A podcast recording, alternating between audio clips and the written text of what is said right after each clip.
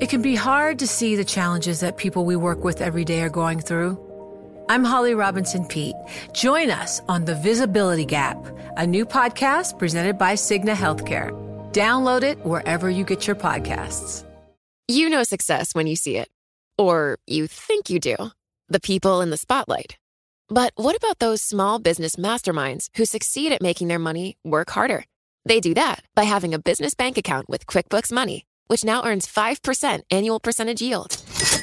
Making your money work as hard as you do? That's how you business differently. Learn more about QuickBooks Money at quickbooks.com slash 5APY. Banking services provided by Green Dot Bank, member FDIC. Only funds and envelopes earn APY. APY can change at any time. The countdown has begun. From May 14th to 16th, a thousand global leaders will gather in Doha for the Qatar Economic Forum powered by Bloomberg.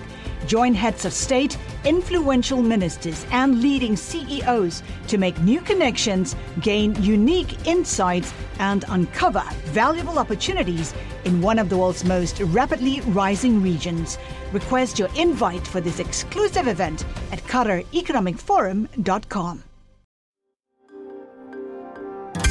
Le entregamos todo lo que necesita saber para comenzar el día. Esto es Bloomberg Daybreak para los que escuchan en América Latina y el resto del mundo.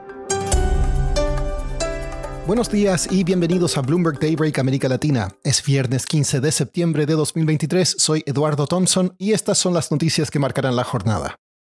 Por fin, algunas señales económicas positivas desde China. En agosto, las ventas minoristas y la producción fabril crecieron gracias a las medidas de estímulo, pero el sector inmobiliario sigue débil. En este escenario, las acciones de Asia cerraron al alza y Europa sube. Los futuros en Wall Street están planos.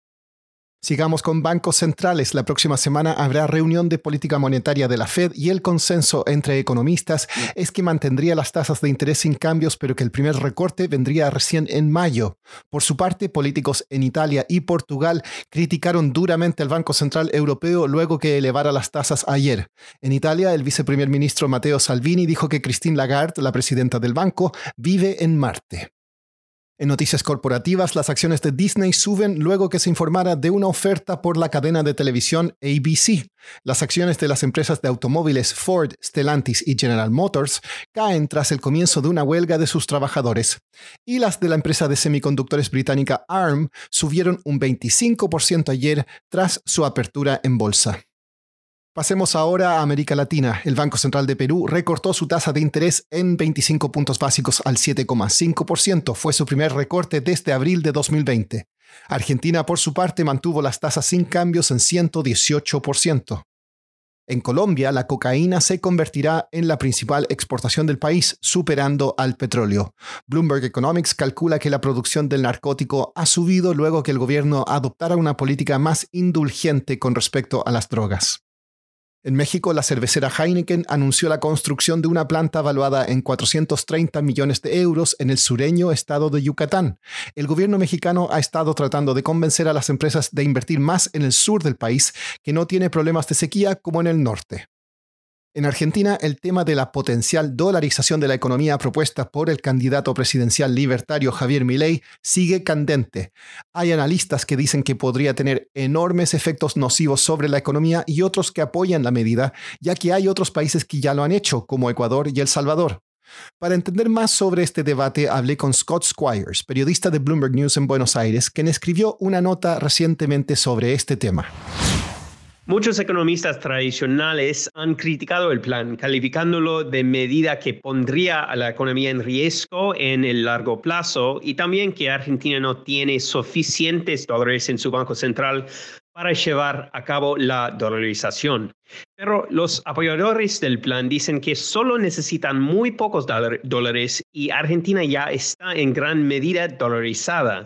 Se estima que la gente tiene alrededor de 200 mil millones de dólares en ahorros fuera del sistema bancario adentro de las fronteras argentinas. Todos esos depósitos están, la mayoría son bajo el colchón o en em, cajas de seguridad em, afuera del sistema bancario o también en cuentas de ahorro afuera del país es una gran cantidad de plata que puede eh, apoyar un plan de dolarización adentro de Argentina.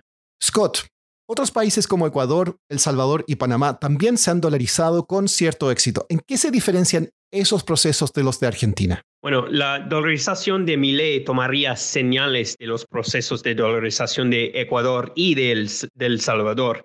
Ecuador, porque esa nación también se dolarizó en medio de una instabilidad económica y una inflación altísima.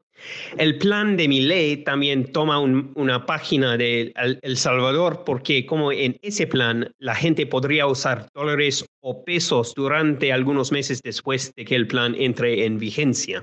¿Y cuáles serían los riesgos si sale mal la dolarización? Sí, el mayor riesgo es que debido a que Argentina no tiene dólares en el Banco Central para respaldar la dolarización, podría haber una corrida sobre la moneda a medida que la gente busca salir de los pesos y convertirlos en dólares. Esa podría provocar una hiperinflación.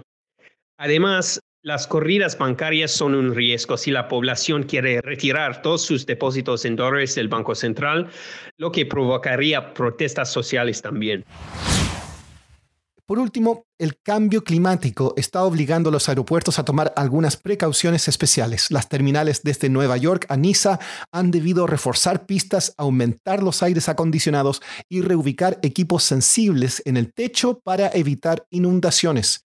Un estudio indica que los aeropuertos deberán invertir 57 mil millones de dólares para fin de este siglo solo para contrarrestar el aumento en los niveles del mar. Esto es todo por hoy. Soy Eduardo Thompson. Que tengan un excelente fin de semana. Para conocer todas las noticias que necesita para comenzar el día, revise Daybreak en la app Bloomberg Professional, donde puede personalizar las noticias que desee recibir. También puede suscribirse a la versión solo audio en Spotify, Apple Podcasts o la plataforma de su preferencia. Esto es todo por hoy. Escuche de lunes a viernes Bloomberg Daybreak.